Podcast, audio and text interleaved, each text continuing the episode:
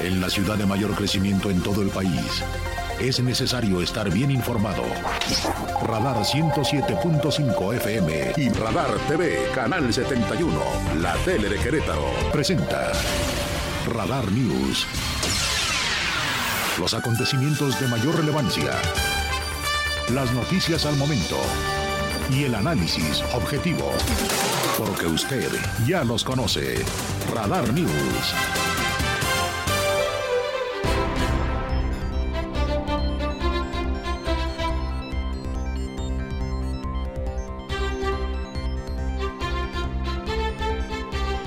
¿Cómo están? Muy buenas tardes. Es viernes, la una de la tarde, viernes de cuaresma. Que disfruten mucho de este día, que lo sigan haciendo y el fin de semana. Soy Andrés Esteves junto a un gran compañero, a un gran equipo, gran, gran equipo de compañeros y compañeras listos para llevarles toda, toda la actualidad de aquí y hasta las 3 de la tarde que se damos estafeta a Radar Sports, el más potente programa de la radio deportiva con Víctor Morroy y Roberto Sosa, aquí interactuando con ustedes en nuestras redes sociales, Twitter arroba Andrés Esteves MX, la fanpage Magazine TV Cro o andresesteves.mx, que es la misma dirección de la web con las noticias y nuestro canal en streaming las 24 horas. Gracias por su confianza. Saludo a la gente de la tele en el 71 Radar TV, Radar TV en el 71 de Easy y por supuesto a todo el centro del país a través de la más potente de las frecuencias en el 107.5 del dial de frecuencia modulada. ¿Qué tenemos en las notas destacadas de este viernes? El presidente López Obrador descalificó el análisis del Instituto de Investigaciones Jurídicas de la UNAM sobre el plan B y sigue la polémica con la reforma electoral parcial ya publicada en el diario oficial, ya vigente. Esto dijo sobre lo que señalan los expertos universitarios. Son lo mismo. Este, creo que de ahí salió Lorenzo Córdoba y a lo mejor ahora que termine ahí va a ir a trabajar a la UNAM porque pues ahí están. Me da una pena lo que han hecho de la UNAM, pero eso es lo mismo. Son mafias de la academia y existen también eh, asociaciones de abogados con el mismo propósito de defender el statu quo. ¿Hubo alguna protesta de este instituto cuando se presentó la reforma para privatizar la educación, la salud? ¿Hubo alguna protesta de esta Asociación de Estudios Jurídicos de la UNAM cuando se incumplía la letra, el espíritu de la Constitución acerca de que el salario tenía que ser justo y que debía alcanzar para satisfacer las necesidades de los trabajadores y de sus familias? Se manifestaron, se manifestaron cuando desaparecieron los jóvenes de Ayotzinapa, se manifestaron cuando por la privatización de la seguridad social se llegó a el hecho lamentable de la guardería ABC? Ninguno de ellos. Mafias de la academia, durísimo como siempre el presidente, muy frontal, con un lenguaje muy fuerte contra aquellos que piensan diferente a él y hoy otra vez le tocó a una entidad eh, vinculada con la Universidad Nacional Autónoma de México. Volvió a hablar el presidente también del secretario, del secretario general del, del INE, del secretario ejecutivo, eh, como ayer, después de que tras el plan B, pues él ya tuvo que quedar fuera, fue cesado en sus funciones, tuvo que quedar fuera de esa importante responsabilidad. Y bueno, otra vez eh, volvió a decir lo que acostumbra en estos casos, que estaban gastando mucho, que eh, ganaban una barbaridad, que se dedicaban a saquear y legalizar fechorías, sin aportar pruebas, pero el presidente otra vez durísimo contra el INE y en particular contra Jacobo Medina.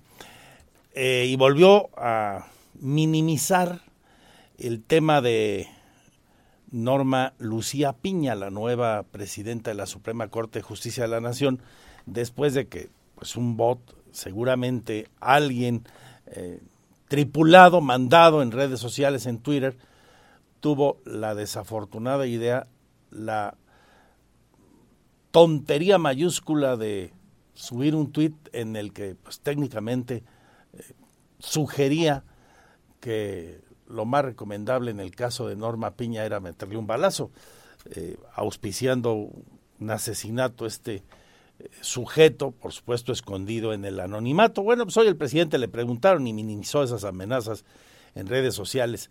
Dice, esos que pusieron el mensaje, en una de esas fueron ellos mismos. Así son los conservadores, tiran la piedra y esconden la mano en, en su tónica, ¿no? en, su, en su narrativa el presidente Andrés Manuel López Obrador, siendo Andrés Manuel López Obrador en este comentario también pues duro respecto de un asunto tan serio como el que alguien, quien sea, haya amenazado de muerte o sugiera que el problema en la Suprema Corte termina asesinando a la magistrada presidenta. Muy, muy lamentable. Bueno, tenemos en el ámbito de lo local cosas interesantes. Está corriendo el rumor de que este domingo ya podría haber público en el estadio Corregidora, que siempre sí, que incluso hay quienes afirman abrirían las taquillas con un aforo reducido de hasta el 20 al 40%. A esta hora de la tarde, la una con seis minutos, yo lo único que le puedo decir es que no, que no, que no habrá venta de boletos. Hasta esta hora de la tarde no hay nada oficial. Lo que sí le puedo confirmar es que habrá público, pero solo invitados especiales. Solo invitados especiales. ¿Quiénes? Los eh, integrantes de los equipos infantiles de Gallos Blancos, los que trabajan en el Centro Gallo de Menores, e invitados especiales de, de la directiva o de alguien más, de la federación, vaya usted a saber, pero venta de boletos abierta al público con aforo restringido. Hasta esta hora de la tarde no hay nada de ello en información de primera mano que le puedo compartir. Si de aquí a entonces cambian de decisión, yo se lo aviso aquí en el programa o en nuestras redes sociales. Pero de momento, nada de eso. Por cierto, hoy la doctora Martina Pérez Rendón dijo que una vez que regrese el público al estadio Corregidora y de acuerdo a la ley antitabaco, no se podrá fumar en el inmueble mundialista, igual que en otros eventos masivos, de acuerdo a esa misma normatividad hoy en la polémica. Así lo dijo esta mañana. Ahí, por supuesto, al ser un espacio 100% libre de humo de tabaco, pues no se podrá, podrá comercializar. Y los operativos pues se llevarán a cabo igual que como hacíamos antes. El equipo de protección contra riesgos sanitarios siempre participó en, en todos y cada uno de los juegos que se llevaban a cabo en el estadio, verificando lo de la venta de alcohol a menores, de los eh, alimentos que ahí se expenden y por supuesto, bueno, ahora sumaremos el tema de, de vigilar que no haya consumo de tabaco. Pues toda la información de los deportes con Víctor Monroy en un ratito. Por supuesto, economía, finanzas y negocios, las noticias de nuestros municipios y también la información de cultura y espectáculos. Se acabó la espera, fue larga, ¿eh? Casi tres años, casi tres años para que llegara a Querétaro Dana Paola. Recordarán ustedes que se iba a presentar el 19 de marzo del 2020. Dos días antes, dos días antes, por el COVID vino el, confinamiento más duro y pues cancelados todos aquellos eventos, o suspendidos, o pospuestos, como es el caso. Pues llegó el día, y mire, creo que todos ganamos, aquellos que pensaban ir a la Plaza Santa María en aquel momento de casi hace tres años, y, y quienes van a estar hoy en el Auditorio José Ortiz de Domínguez, porque llega con un súper espectáculo, con un montaje al más puro estilo de Las Vegas o de Hollywood, muy reciclada, en positivo, está espectacular Dana Paola, así que valió la pena la espera, eso lo vamos a comprobar esta noche en el Josefa Ortiz de Domínguez, la gente del 71 de Easy en Radar TV, ve las imágenes, una cantidad de efectos especiales de juegos de luces, de multimedia, trae el espectáculo que lo vamos a disfrutar mucho. A esta hora ya los boletos solo están a la venta en las taquillas del auditorio Josefa Ortiz, así que ahí nos vemos y apúrense para tener el mejor lugar.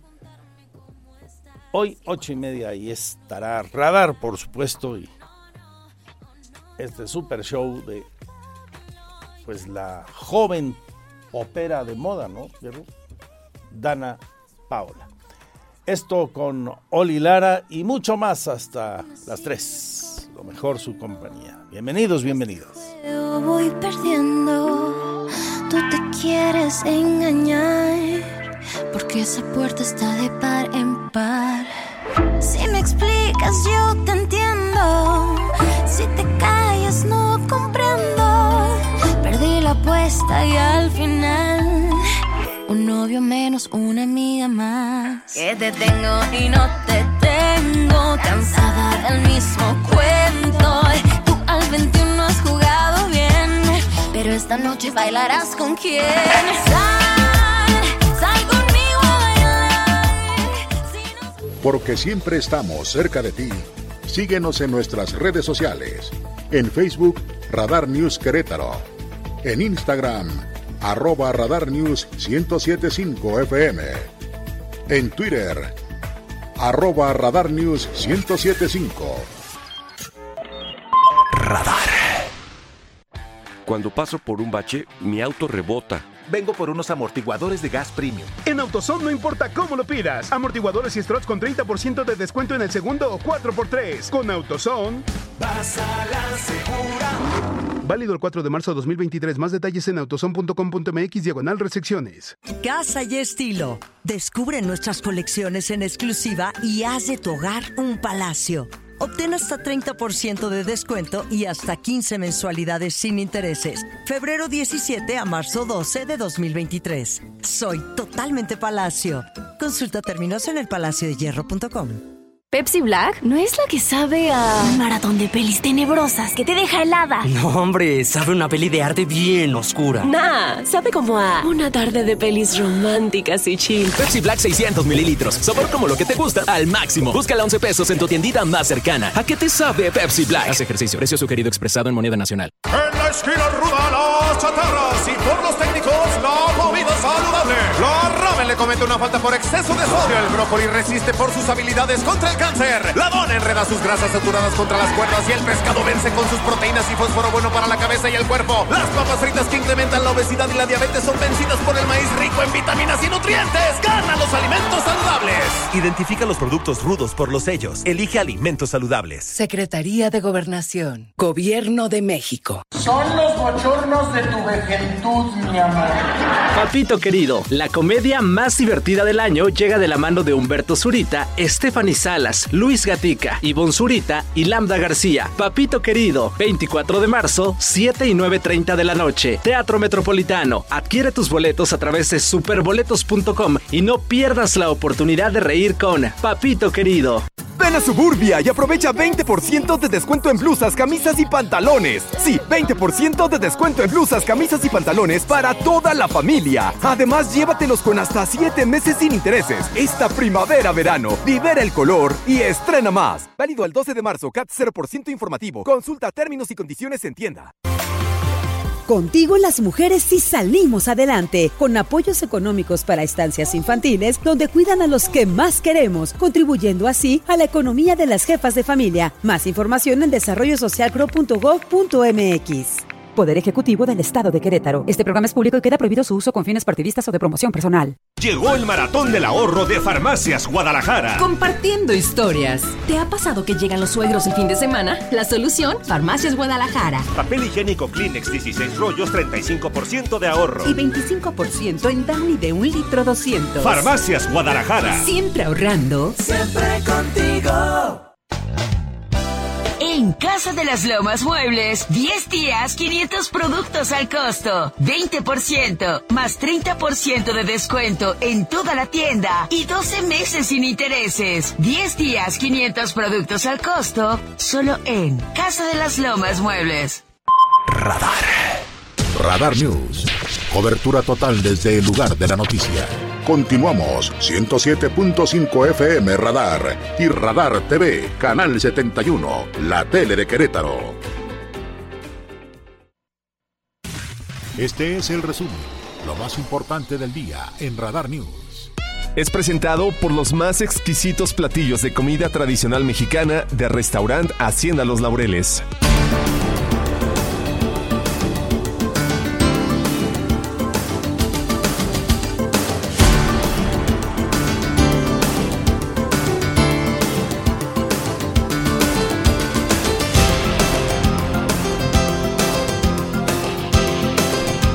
Aquí el sumario general de la información arrancará la próxima semana. La entrega de paneles solares a más tardar antes de que concluya el mes. Es un programa del gobierno del estado que maneja la Agencia Estatal de Energía a cargo de Mauricio Reyes Caracheo. Se van a entregar paneles solares en zonas y viviendas de los 18 municipios del estado que, por supuesto, no cuentan con servicio de energía eléctrica. También estamos a punto, estamos, mira, eh, ya trabajando con algunos municipios en donde estamos haciendo el levantamiento real y específico de las casas que se van a ver beneficiadas. Bueno, nosotros, nosotros este, pensamos, eh, eh, de, acuerdo a, a lo que tenemos, empezar con 800 viviendas en este año. Como le decía hace un rato, corre el rumor de que podría haber público en el Estadio Corregidora en el partido de este domingo contra el Toluca. Hay hasta quienes afirman que se abrirá la venta de boletos con aforo restringido. Sin embargo, no es oficial a esta hora de la tarde. Lo único que le puedo compartir como seguro es que sí habrá público, pero solo invitados especiales. A propósito de ello, la nota tiene que ver más con el asunto de salud, la que le presento ahora respecto a lo que nos recuerda Martina Pérez Rendón y que está incluido en la ley antitabaco, el decretazo, desde que este se publicó y que en espacios como el Corregidora, en eventos masivos, tampoco se podrá fumar.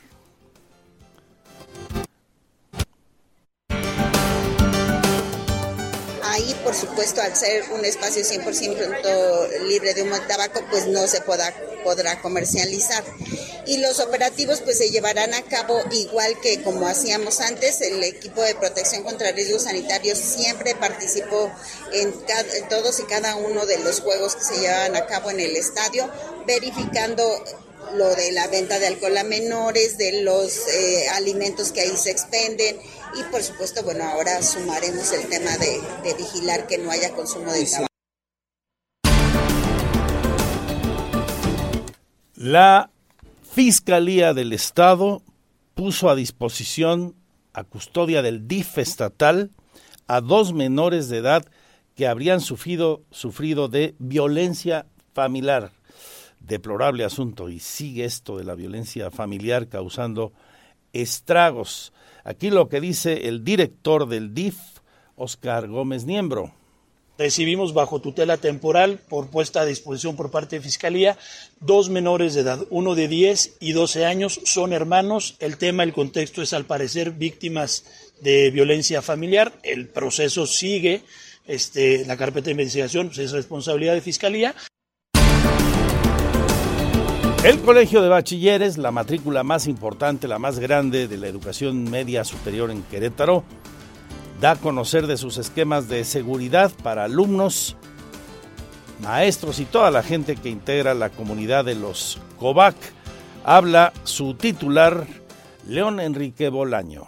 Esto con el fin eh, de prevenir y de estar pendientes eh, de la entrada de cualquier persona ajena al colegio, llámese proveedores, usuarios, padres de familia, etcétera, así como que los jóvenes eh, tengan los padres la plena certeza de su ingreso y de su egreso.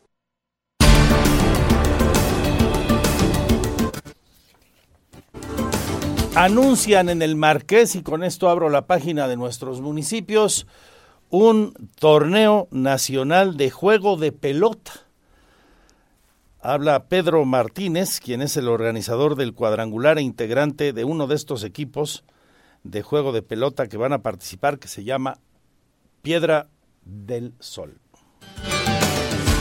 la cabecera municipal de La Cañada. Es por eso que queremos compartirle este gran evento nacional.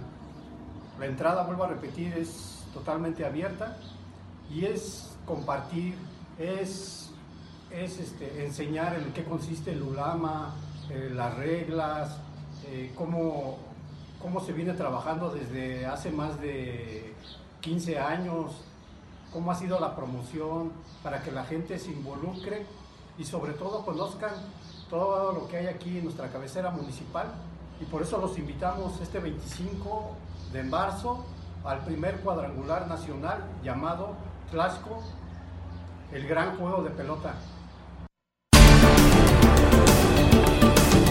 Y a propósito de la parte fuerte de la obra de la 5 de febrero que iniciará el 21 de marzo, le hemos venido comentando aquí que a partir de ese día y por tres semanas, que incluyen esa primera semana del último eh, fin eh, de semana de marzo, más la Semana Santa y la Semana de Pascua. Bueno, a propósito de esto, en virtud de que se van a cerrar ahí, eh, se van a ampliar las restricciones a la circulación, quedará solo un carril en ambos sentidos, en el tramo que va desde el entronque de Tlacote y hasta Zaragoza.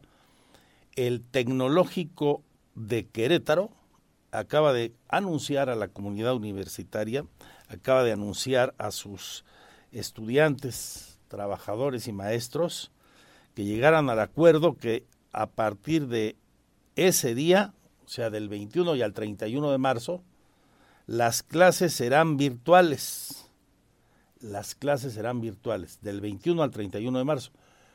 Las otras dos semanas, pues no hay clases, son días de asueto en el calendario escolar del TEC de Querétaro, entonces pues no habría mayor problema, ahora llamado Tecnológico Nacional de México.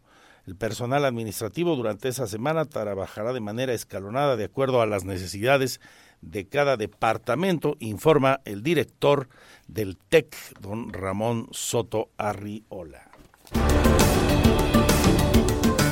Tenemos mucha más información que compartirle. Quédese con nosotros ante la convocatoria de la Cámara de Diputados para elegir a los nuevos consejeros del INE. Hablamos con una de las aspirantes.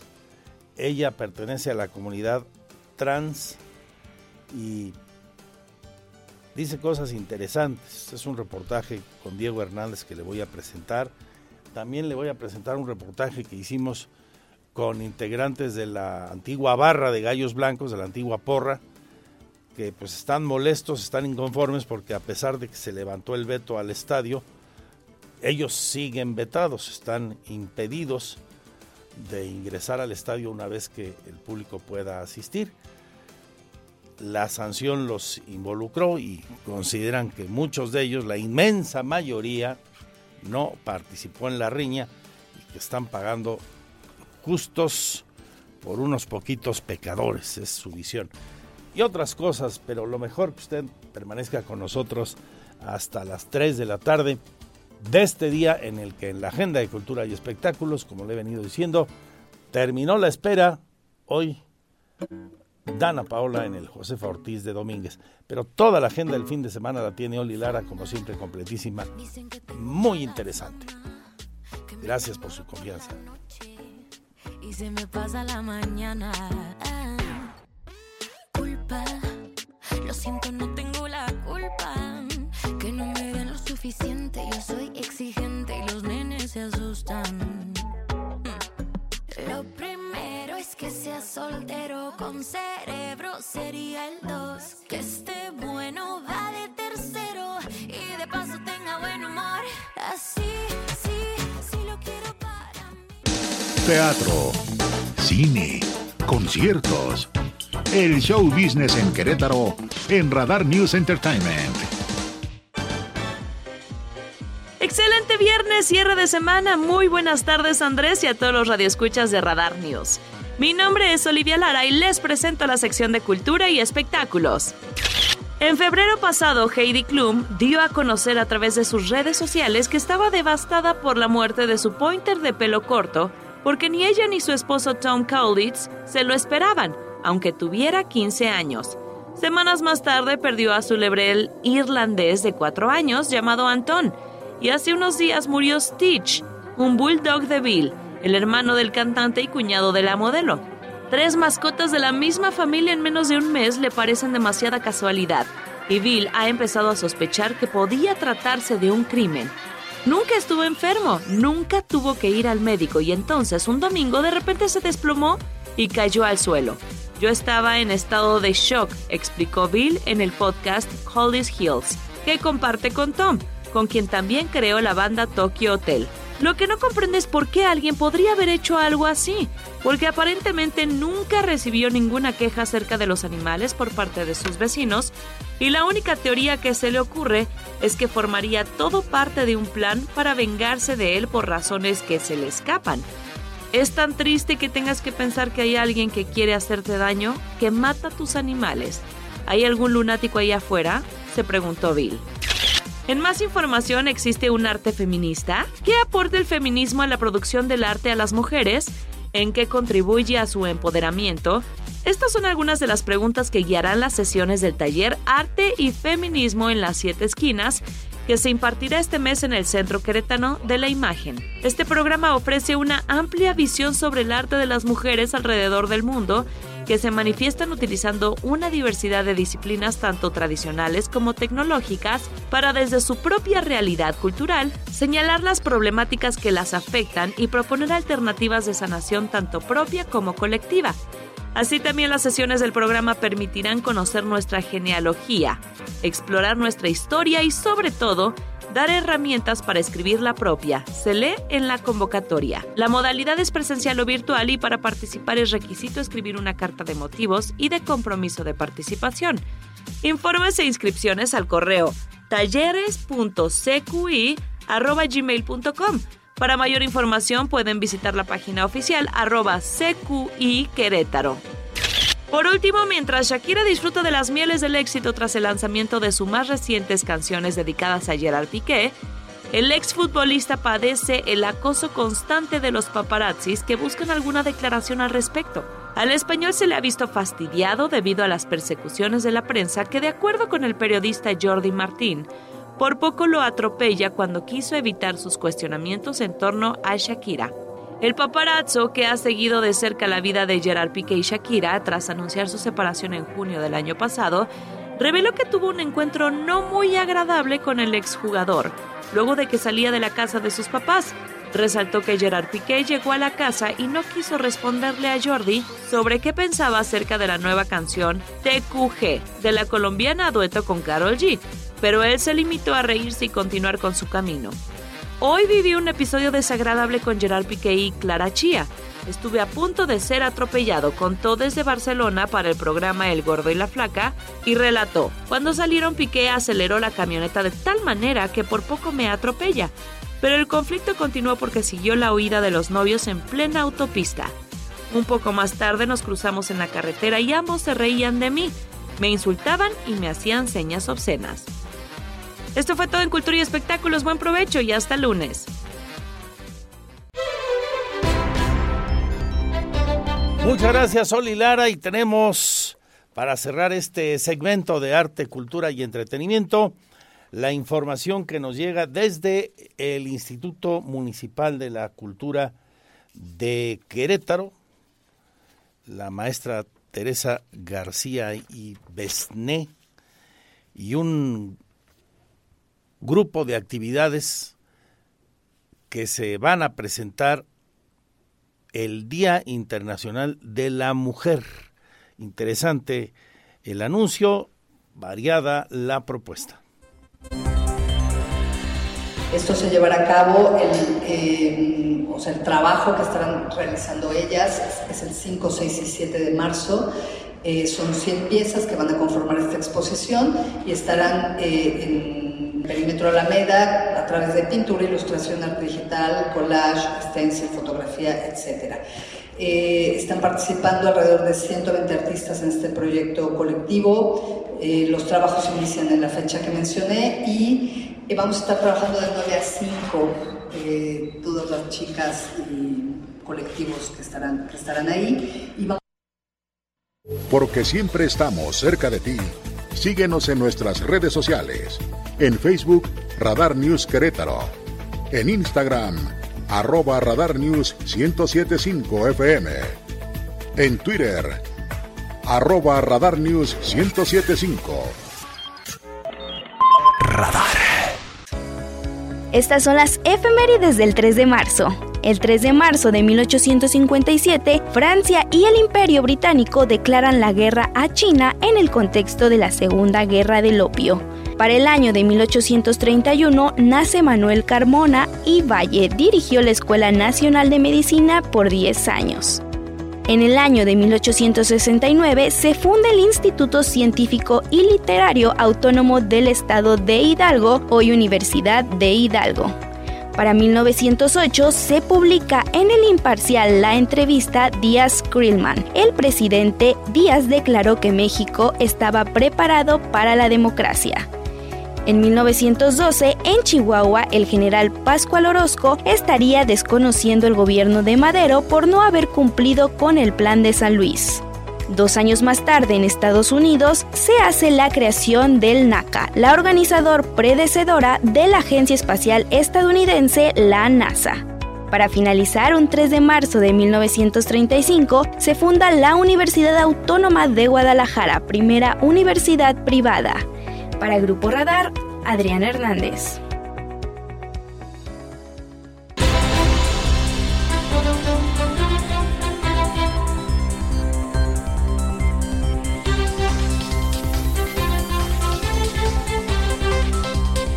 Gracias por seguir con nosotros la una de la tarde con 49 minutos aquí en la frecuencia del 107.5 en el dial de la frecuencia modulada y por supuesto saludo como siempre y de nuevo a la gente que nos ve en Radar TV en Easy en el 71 la tele de Querétaro. Abrimos la toma y le platico a la gente de la radio, aquí está con nosotros ese señor que en los espectaculares se quita el saco así como Superman y, llega con el, ¿eh? con el músculo a todo lo que da, así, Pierre, así.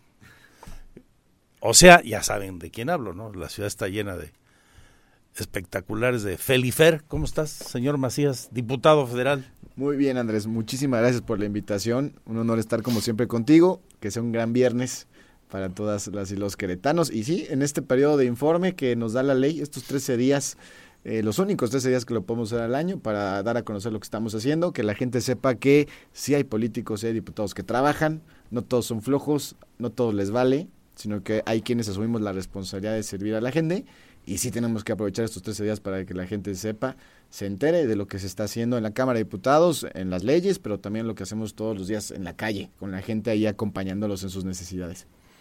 Echaste el resto, ¿eh? sí, no, hay que hacerlo así siempre. Sí, sí, sí. Si, hay, si le vamos a entrar, hay que entrarle al 100 y con todo. Yo no sé si usted me ha escuchado en otras ocasiones, pero me gusta recordarle a la audiencia porque afortunadamente nuestra audiencia es dinámica en todos sentidos y empezando por el, el crecimiento gracias a su confianza. Pero yo conocí bien chavito a Felifer en uno de los espacios donde tenía la oportunidad de servirle, porque había sido nominado como el niño gobernador. Y recuerdo que le pregunté, oye, ¿y, y, a ti de grande sí de veras te gustaría ser gobernador? Y me dijo, no, sí voy a ser gobernador. Hacen la ruta al menos. Pues ahí ¿Sigues pensando lo mismo? Pues si la carrera que traemos y hacemos un buen trabajo y la política nos va llevando en esto que nos gusta y nos apasiona, cuando nos gusta y nos apasiona algo lo queremos hacer siempre y lo que y queremos crecer, entonces pues el cielo es el límite, Andrés, yo creo que hay que trabajarle y a donde a donde lleguemos que sea para bien siempre. La escala se llama Presidencia Municipal, Centro Cívico de Querétaro. Sí, es un espacio que, que, me encantaría, es un sueño. Llevo, ya voy para seis años como diputado federal por la capital, por el cuarto distrito de la capital de Querétaro, tres años de regidor del ayuntamiento, eh, ya también 15 años de servicio público como tal, 36 años de vida, nací aquí en esta ciudad. Eh, es una ciudad que amo y también creo que ya puedo decir que conozco perfectamente lo que nos duele, lo que se hace bien, lo que se contrasta de otras ciudades y otros estados. Entonces ya llega un momento donde también crees que si los queretanos así lo deciden y lo ven bien, imprimir ahora nuestra, nuestra visión de lo que es la política y usar el poder público para ayudar a la gente y el municipio es la herramienta. O sea, si un político quiere insertar su visión de cómo servir a la gente, es el municipio porque es el contacto directo. Es, la... es el político más cercano al, ciudadano. Sí, sí, porque... O debiera serlo. lo, debería ser. Así lo marca la Constitución en el 115, porque eh, cuando la gente sale de su casa y si la banqueta no está bien, si, si la vialidad está llena de baches y ya reventó las llantas 20 veces, si sale y las canchas del espacio público está toda pintarrajeada de graffiti, si el alumbrado público no funciona, la poda está tapando la luminaria, si no hay rondines de vigilancia de las... Todo eso que es eh, las necesidades básicas de la gente para tener una vida digna, eso compete al municipio. Entonces, esa es la primera instancia de cercanía y es la base para que las familias puedan tener buenas condiciones para desarrollarse. Entonces es una gran, gran trinchera de mucho desgaste, de muchísimo trabajo, pero también muy, muy apasionante. ¿Y cómo la ves? Porque pues, se ve una pelea, eh, en el mejor sentido de la palabra, parejera, a ratos, luego como que se desprende un poquito Lupita Murguía, eh, o tú no te ves tanto, pero pues ahí se ven los dos.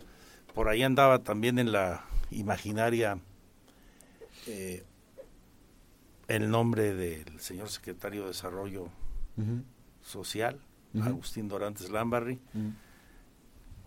Y en viendo hacia atrás, mm, ha habido momentos en, en los que suben y bajan así como así son picos y picos y picos. Tú y él, tú y Agustín. De repente dicen, no, Agustín ya, adiós. Y de repente como que parece que otra vez ahí está Agustín otra vez. Tú te has mantenido, que a veces un poquito más arriba, que a veces un poquito más abajo, pero nunca te han sacado de la lista. Y a Lupita se le ve ahí también constante, constante hace tres meses muchos decían, no, ya, ya es Lupita, es más, ya. Preparen al relevo en la Secretaría de Gobierno. Y de repente, ¡faz! Ahí viene otra vez Felifer. ¿Qué onda? ¿Qué pasó? a ver, yo, a ver, primero así es la política, ¿no? Yo creo que es, así es la política. Todo es muy cambiante, todo cambia de un día para otro. No hay certezas ni seguridad de nada eh, en la política eh, y lo que yo sé muy bien por parte del, del, PAN, y ha sido ya creo que una tradición de los últimos siete años, yo creo que desde la elección del 2015, que hay mujeres y hombres valiosísimos. Eh, yo creo que algo que ha marcado la diferencia para que el PAN gane, le vaya bien, a veces en unas muy bien, en otras no tanto, pero ahí la llevamos eh, con buenos resultados en el 15, en el 18, en el 21, es que siempre ha habido buenos perfiles, independientemente de quién finalmente acaba encabezando los, los proyectos. Ver, Lupita es una amiga de muchísimos años que yo respeto y admiro su trayectoria. Agustín es un gran amigo también, gran servidor público. Yo estoy ahí haciendo mi chamba. Creo que lo importante es tener opciones y que al final del día el partido con la gente se tome la mejor decisión, que sea el mejor proyecto, que garantice el triunfo, sí, pero también que represente lo que la gente quiere. Entonces, sobre esa dinámica, ahí vamos. O sea, cada quien haciendo lo que le toca desde nuestras trincheras, yo como diputado federal, ellos como secretarios. Y al final del día, si abonamos a la trinchera de que a Querétaro le vaya mejor, todos vamos a abonar canicas para que al final quien toque eh, encabezar el proyecto, o sea, va a ser una pieza más, solamente una pieza más de este gran equipo que es eh, Acción Nacional, para ir todos juntos y unidos a garantizar el triunfo, que se viene una, estoy convencido que va a ser una elección muy competida, la del 2024 es concurrente con la elección presidencial, con todo lo que eso implica. Eh, entonces ahí todos vamos a tener que abonar. Y hoy lo principal también, falta año y medio, es dar resultados, ¿no? Eh, hoy yo soy diputado federal, la gente tiene que estar segura de que estoy rindiendo en mi chamba como legislador, en las leyes que estoy haciendo, y que también en este trabajo diario que hacemos en la calle, en los barrios, en las colonias, en las escuelas, etcétera, estamos ayudando en el día a día también. Ahorita regresamos al futuro. Vamos al presente. Qué bueno que lo toques. ¿Por qué crees que has hecho un buen trabajo? Háblanos de tu informe. ¿Qué destacarías para quien no sabe lo que ha realizado. A ver, dos, dos grandes ámbitos. El primero, legislativo. Soy presidente de la Comisión de Justicia de la Cámara de Diputados, una de las comisiones más grandes e importantes de la Cámara. Hoy te puedo decir que es la más productiva, Andrés de San Lázaro. Más de 50 dictámenes aprobados y donde hemos entrado al tema más importante que es la seguridad. Seguridad y justicia van de la mano. Es la agenda más importante que hemos hecho en materia de prevenir, erradicar, sancionar la violencia de género, la violencia contra las mujeres, que hoy se vive la terrible ola de violencia en México en mi comisión aprobamos la, ley Reina, yo presenté esta iniciativa, esta ley Reina, eh, basada en el terrible feminicidio de Reina González que se dio en Estado de México y que retrató de cuerpo completo la putrefacta corrupción del sistema de justicia en muchas partes del país. Aprobamos que un servidor público que trabaje en un ministerio público, que trabaje en una fiscalía, si no hace su trabajo en salvaguardar la integridad, cuando una mujer va a entablar una denuncia por violencia, va a ser sancionado con toda severidad pasa en muchas partes del país, donde lejos de que se tramite una denuncia, se, eh, se generan las alertas de protección inmediata de la, integridad, de la integridad de la mujer, mejor se le está preguntando que qué hace a cierta hora de la noche, que cómo iba vestida, o peor aún, desalientan la propia denuncia. Entonces, se lo que es vergonzoso, se revictimiza a la víctima. Exactamente. En las más de las veces. Se revictimiza y han, desgraciadamente, se han perdido vidas porque un servidor público no hizo su trabajo. Metimos ahí eh, una sanción muy, muy severa respecto a quien no eh, accione los protocolos adecuados de protección de las mujeres en caso de procuración de justicia. Eh, tipificamos la tentativa de feminicidio para que aquel miserable que atente contra la vida de una mujer no podrá llevar su prisión en no podrá llevar su proceso en libertad. Sucedía y está documentado en muchos casos que intentaba privar de la vida a una persona, un miserable, una mujer, no lo conseguía y podía llevar su proceso en libertad. ¿Y qué sucedía? Regresaba hasta finalmente lograr su cometido, que era privar de la vida a una mujer. Casos que indignaron, que llenaron de, dolor a este país. Ya logramos tipificar este delito y no pueden tener eh, beneficios preliberacionales, libertad condicionada, libertad anticipada, sustitución de la pena. Es para saludar la integridad de las mujeres. Aprobamos la no prescripción de los delitos de sexuales contra menores tú sabes, Andrés, que estos terribles casos de un delito sexual contra un menor, ya no te digo cuántos años, cuántos años pasaba para una denuncia, sino para siquiera la víctima hablar del tema. Cuando llegan a una fiscalía resulta que ya de oficio no se podían investigar. Eso, otra vez, alimenta la impunidad, que es el caldo de cultivo de la violencia. Nosotros logramos quitar la prescripción de estos delitos para que la víctima, sea cuando sea que, que denuncie, se tenga que investigar y en su caso sancionar. ¿no? Esos son tres ejemplos muy puntuales de lo que estamos haciendo en la agenda una agenda social en el tema de seguridad que impacta a millones de, personas, o sea, de Querétaro y a todo el país. Y eso nos hemos dedicado a hacer en los últimos meses. Eh, metimos, por ejemplo, en el Código Nacional de Procedimientos Penales que el periodismo sea beneficiado bajo el concepto de secreto profesional. Esto quiere decir que ninguna autoridad puede requerir un periodista en sus fuentes, su investigación eh, para hostigamiento y amenaza, porque hoy los periodistas son los que revelan los grandes casos de corrupción y lejos de que la autoridad tomara esa información para sancionar al funcionario público corrupto, mandaban llamar al periodista y le decían, ¿tú qué andabas haciendo ahí? ¿De dónde sacaste la información? ¿Quiénes son tus fuentes? Entonces era amenaza y, hostigamiento al periodista.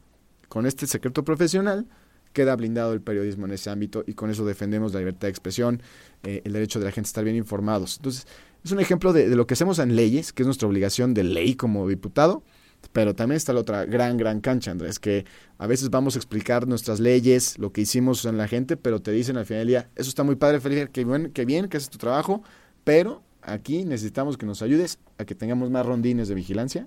Queremos que nos ayudes a que nos traigas al comandante. La gestoría. la gestoría. Y la gente así evalúa, ¿eh? O sea, ¿Tienes oficina de enlace y gestoría? Sí, por supuesto. dónde está? Está en, Carretas, ahí en la, en la calle Vizcaínas, justo enfrente del parquecito. Ahí ah. está, ahí está, ahí estamos atendiendo a la gente. Eh, y esa parte de gestoría también la gente tiene una evaluación muy puntual. El miércoles que rendí mi informe, que estoy muy agradecido con toda la gente que me acompañó, en su gran mayoría fueron eh, grupos de vecinos, de los barrios, de las colonias, de los tianguis, de los mercados, de todos los sectores con quien hemos estado haciendo equipo, porque lo primero que nos pidió la gente cuando llegamos aquí es que no fuéramos como los de siempre, que llegabas a pedir el voto, no te volvías a parar ahí, sino que estuvieras acompañándolo siempre en sus necesidades diarias. Y en estas dos grandes canchas de la legislativa y estar con la gente, tratando de ayudarles en su día a día, es como estamos dando, dando resultados y creo que el acompañamiento que tuve el miércoles es, es ejemplo de eso, ¿no? Muy bien, pues eh, ahí está la ruta trazada. A ver de qué cuero salen más correas, dijo aquel. ¿Eh? Así es, así es. Cuando, cuando escuchas es el tiempo de las mujeres, ¿qué te pasa por la cabeza? No, a ver, creo que no nada más de hoy, esa es una deuda histórica de décadas, tanto que incluso la agenda que llevo en mi comisión va enfocada a eso. A ver, eh, es una deuda histórica que se tiene que atender en todos los ámbitos, en lo político, en lo profesional, en lo social, donde simplemente mujeres y hombres, sea cual sea el género, pero que no haya ningún impedimento de, de sexo, de discriminación para ocupar cargos de decisión, para ocupar cargos de direcciones en empresas.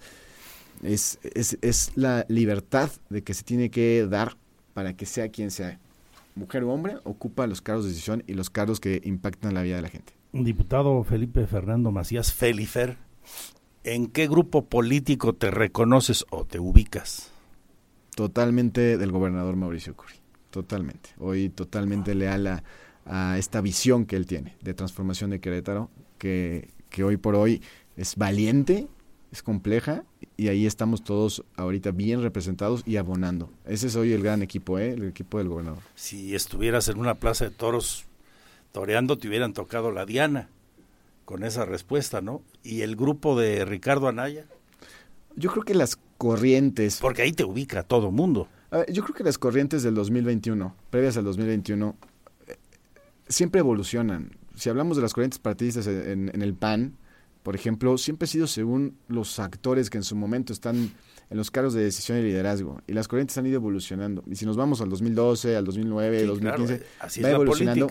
Pero hoy yo creo que lo que ha logrado Mauricio, que sí lo, lo digo con toda claridad, que no se hacía antes, es esta gran integración de corrientes. O sea, es la primera vez que yo veo una auténtica integración de todas las corrientes eh, en un ejercicio de gobierno, en un ejercicio legislativo, en un ejercicio partidista.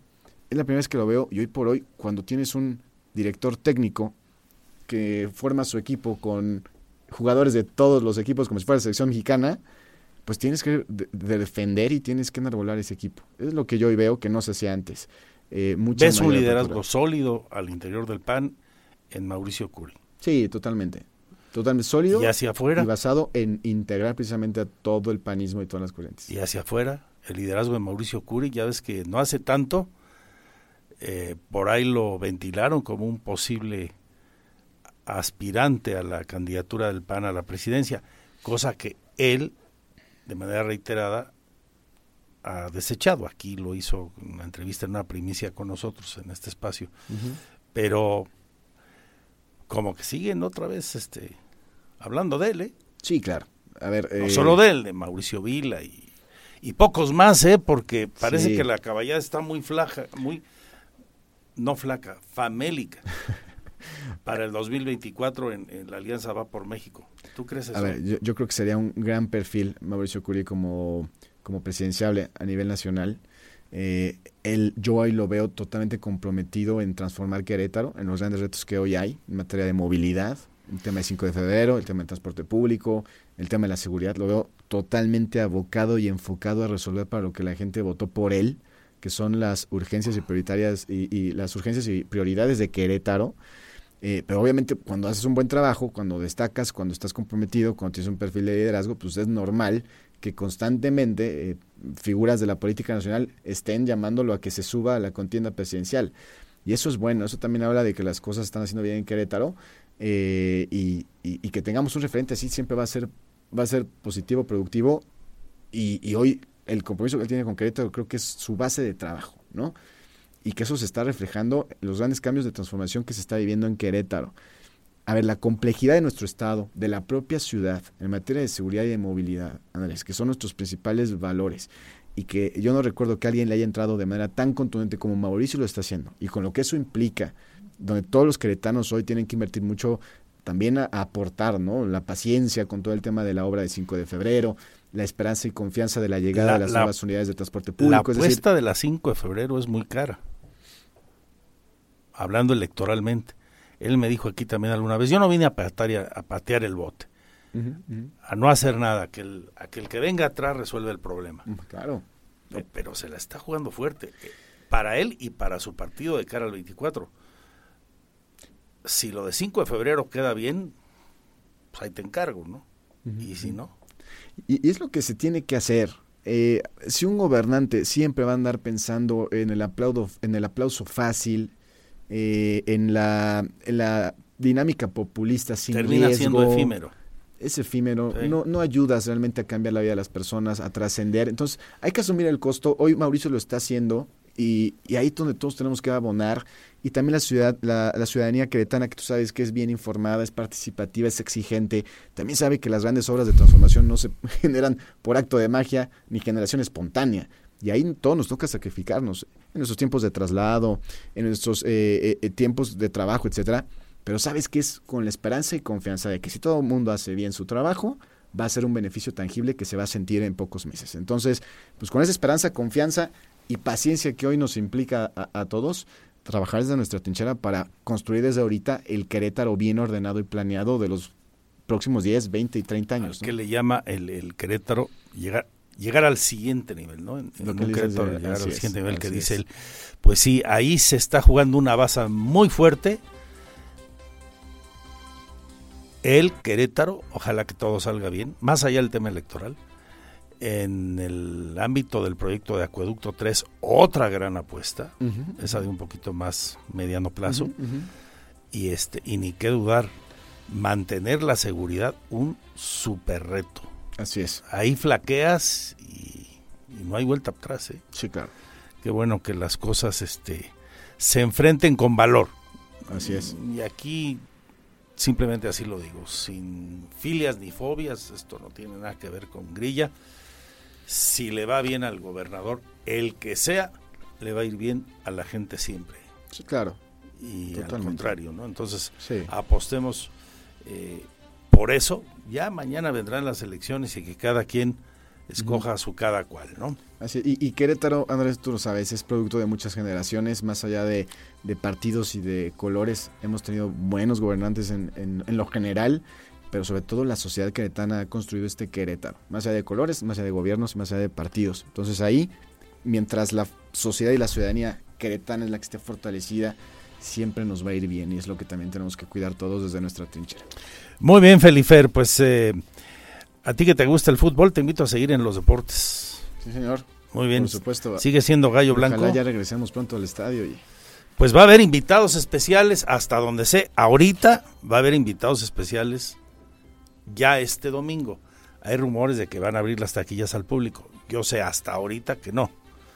Que será hasta el partido contra Juárez, el día 19. Pero ya podrá haber aficionados, invitados especiales, gente del, del Cegar Infantil contra Toluca. Que bueno, les estaremos contando de aquí a entonces cómo evoluciona. Ya se extraña mucho. Cómo evoluciona ya esto. Se extraña. Ya se extraña, sí. Bueno, y, y, vamos con los deportes. Y a propósito de esto, mi querido Víctor Monroy, presento el reportaje que Iván González ha hecho respecto al veto y la manera en que sigue, sigue aplicando y permanecerá para las porras, para las barras. Muchos de ellos lamentan que por unos poquitos desadaptados esté pagando toda la barra, estén pagando todos los porristas. Aquí su sentir y Víctor Monroy con los deportes enseguida, después de la pausa. Son las 2 con 10 minutos, mi Twitter arroba Andrés MX.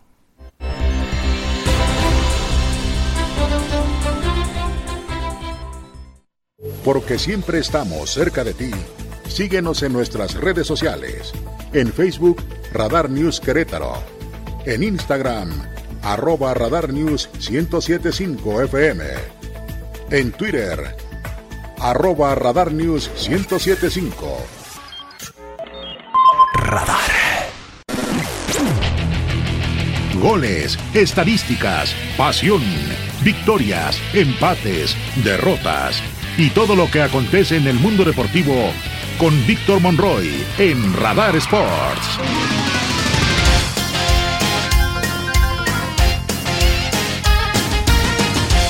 Las dos con 15 minutos, las dos y cuarto, mi estimado Víctor Monroy.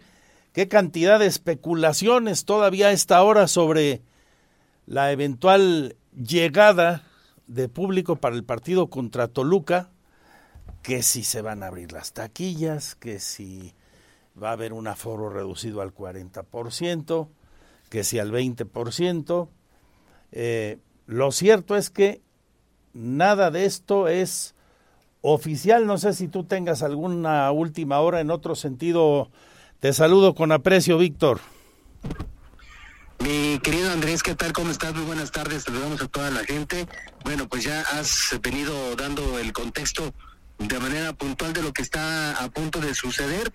Será cuestión de, bueno, pues tener un poco de paciencia, horas cruciales para que la gente pueda, pues finalmente tener por parte de la Liga MX y posteriormente por parte del mismo Club Querétaro, pues eh, todos los detalles para que puedan volver en un porcentaje a este partido del próximo domingo cuando enfrenten a los Llanos Rojos del Toluca. ¿Qué, ¿Qué es lo que está sucediendo en esos momentos? Bueno, pues por un lado, la directiva del conjunto queretano cumplió eh, con todos los requisitos de la solicitud de permiso para que la gente pueda volver al estadio La Corregidora y solamente lo que faltaría es un trámite que tiene que ver con protección civil.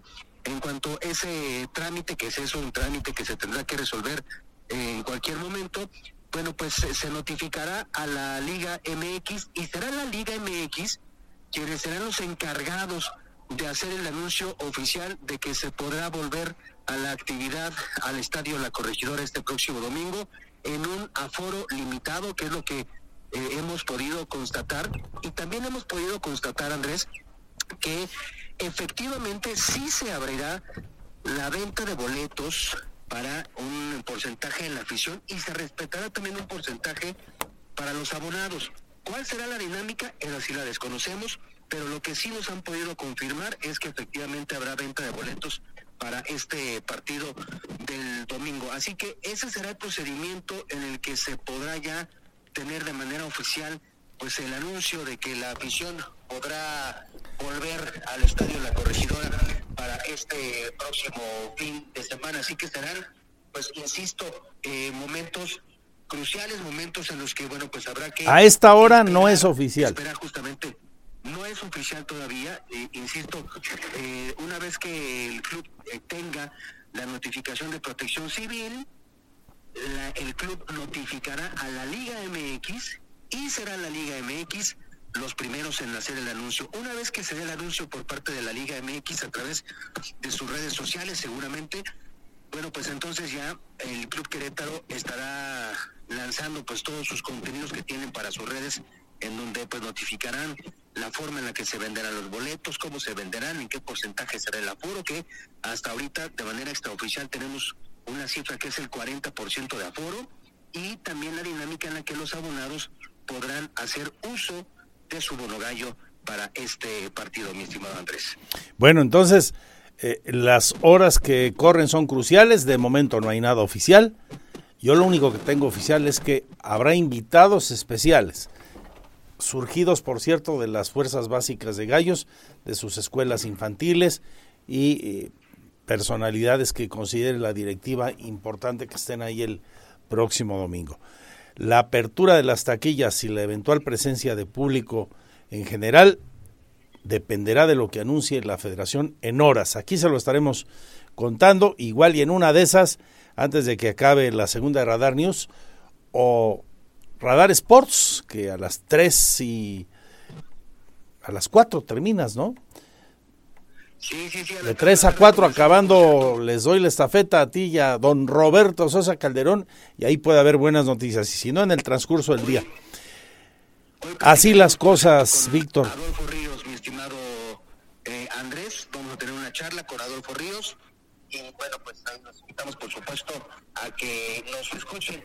Por cierto, integrantes de Gallos Blancos, te comento, de, de la porra de Gallos Blancos, pues se lamentan que a pesar de que el Estado de la Corregidora pues se abra, pero pues ellos lamentan que no se les va a poder asistir y hablamos de no los no los guerrosos, no los riñosos, no los este que van al estadio como orangutanes, sino el aficionado, el aficionado de verdad, el que es parte, el que va y canta y apoya. Bueno, pues hay, hay por supuesto un, eh, un lamento por parte estos eh, aficionados.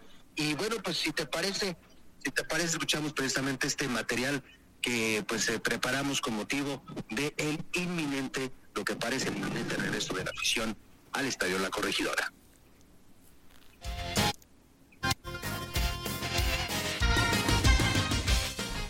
Integrantes del grupo de animación de Gallos Blancos lamentan que a pesar de abrirse el Estadio la Corregidora sigan vetados.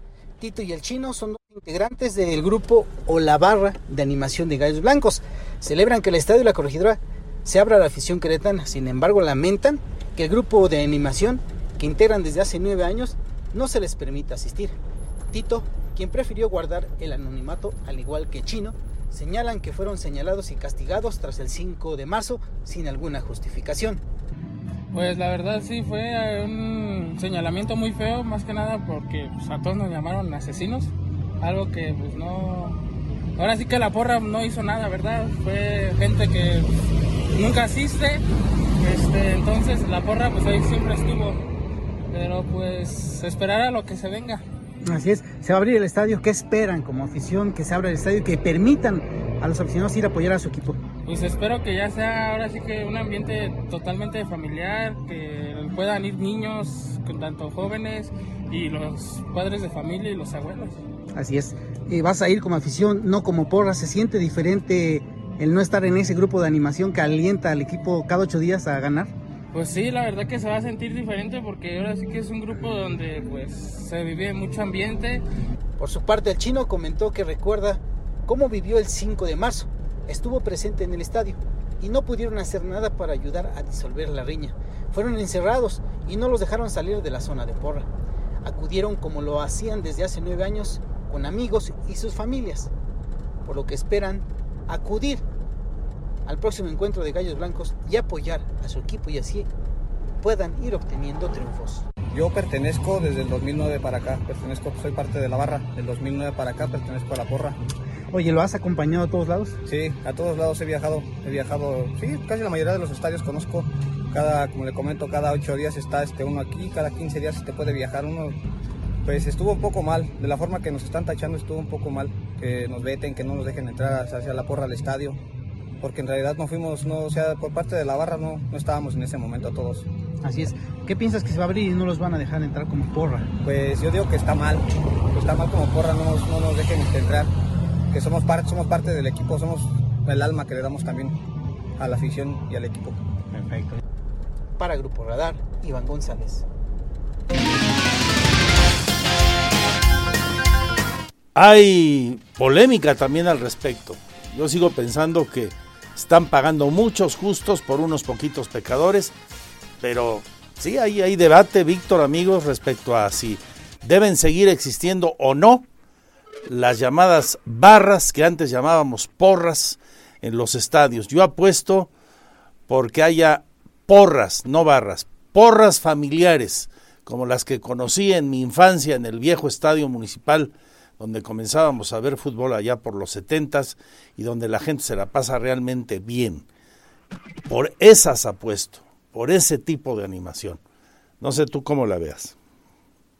Sí, claro, porras y sobre todo con orden. Yo creo que teniendo un orden y un control de quienes forman parte de esas porras, de si son 100 o 200 o 1000 integrantes, pero que tengamos la certeza de quiénes son ahí yo creo que se puede tener muchos avances. Es un asunto solamente de voluntad, me parece, por parte de las directivas, es decir, aquellas que solapan, que pagan, que le dan lana a los grupos de animación y hacerlo de verdad serio, ¿no? Un tema donde se permita pues eh, generar cierta cierto peso por la localía, pero insisto, con orden y con un control que no sé si el fan sea o no la solución, Andrés, pero me parece que sí va a ser un primer paso hacia algo. Va a ayudar. Entonces habrá, habrá que dejar, va a ayudar, por supuesto. Va a ayudar.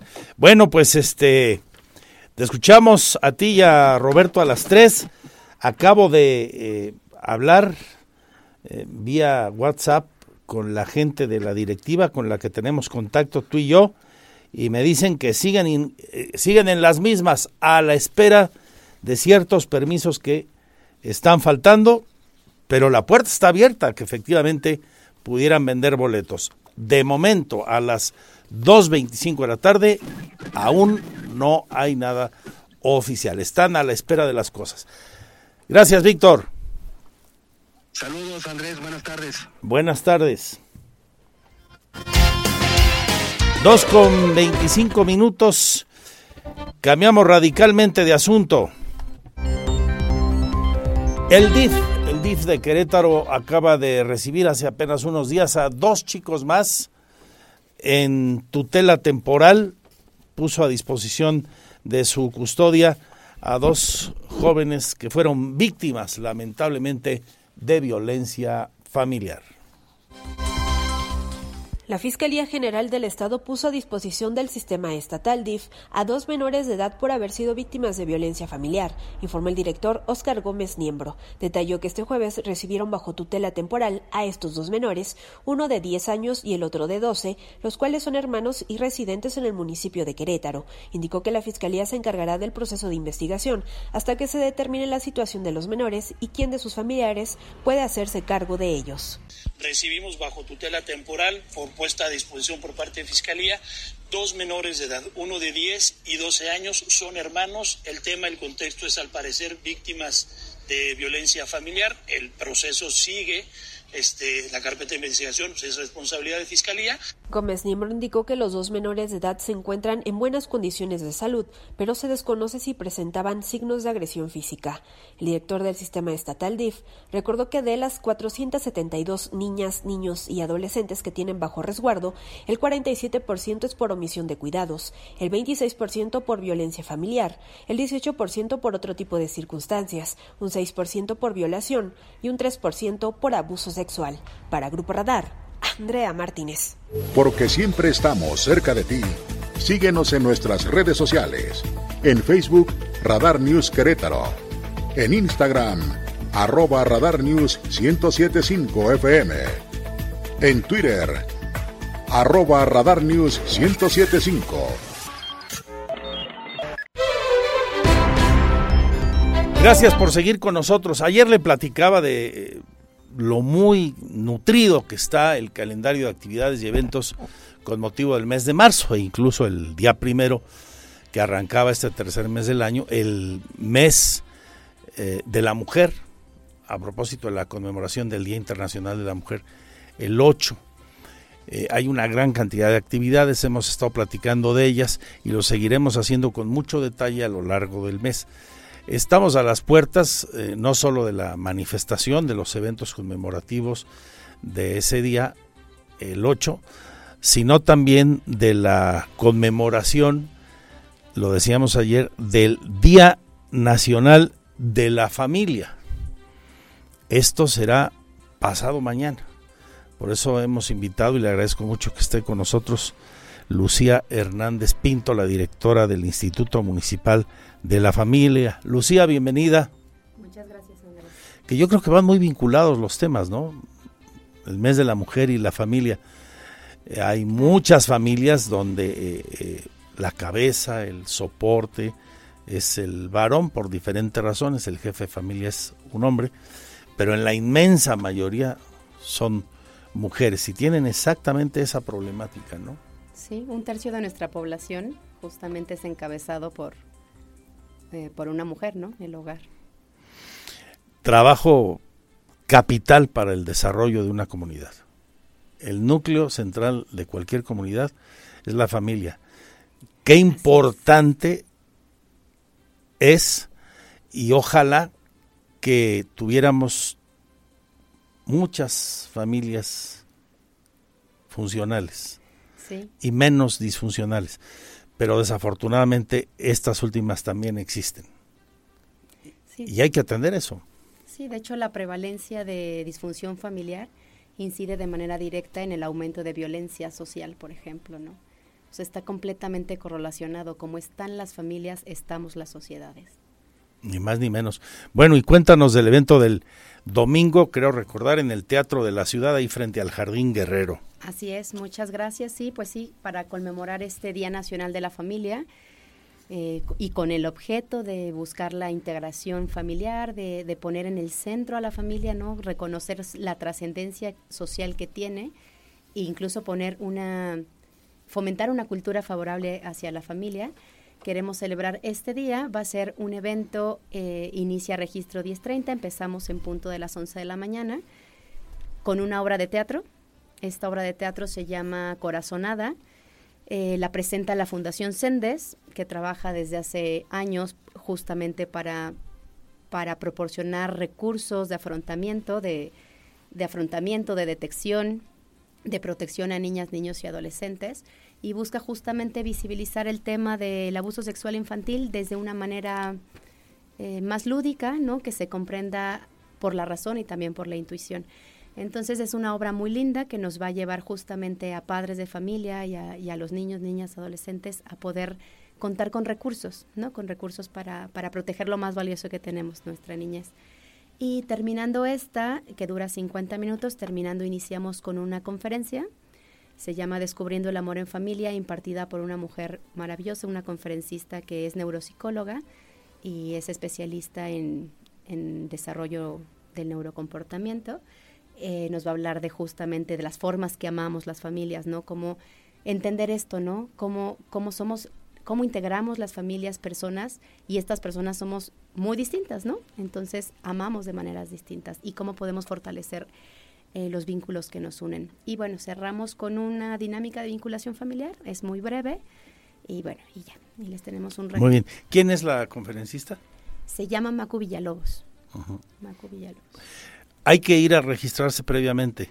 Eh, sí, lanzamos en redes, en la página del instituto, en la página de Facebook del Instituto Municipal de la Familia, así, así aparece.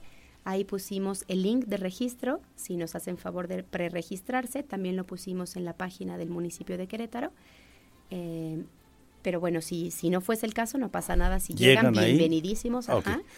La cita diez y media para comenzar a las once. Así es. Domingo Teatro de la Ciudad pues es un gran día porque además pues nos vamos al centro, hay muchas rutas de camiones que llegan ahí o en el automóvil hay muchos estacionamientos próximos al jardín Guerrero, comenzando por el de la Plaza Constitución, una caminadita, una nievecita, un desayunito, qué sé yo, los que vayan a misa, pues que vayan a misa y antes o después a este evento vale la pena la reflexión sobre el valor de la familia. Lucía Hernández, mucha suerte en tu trabajo y que fortalezcamos mucho a las familias en el municipio y en todo el estado.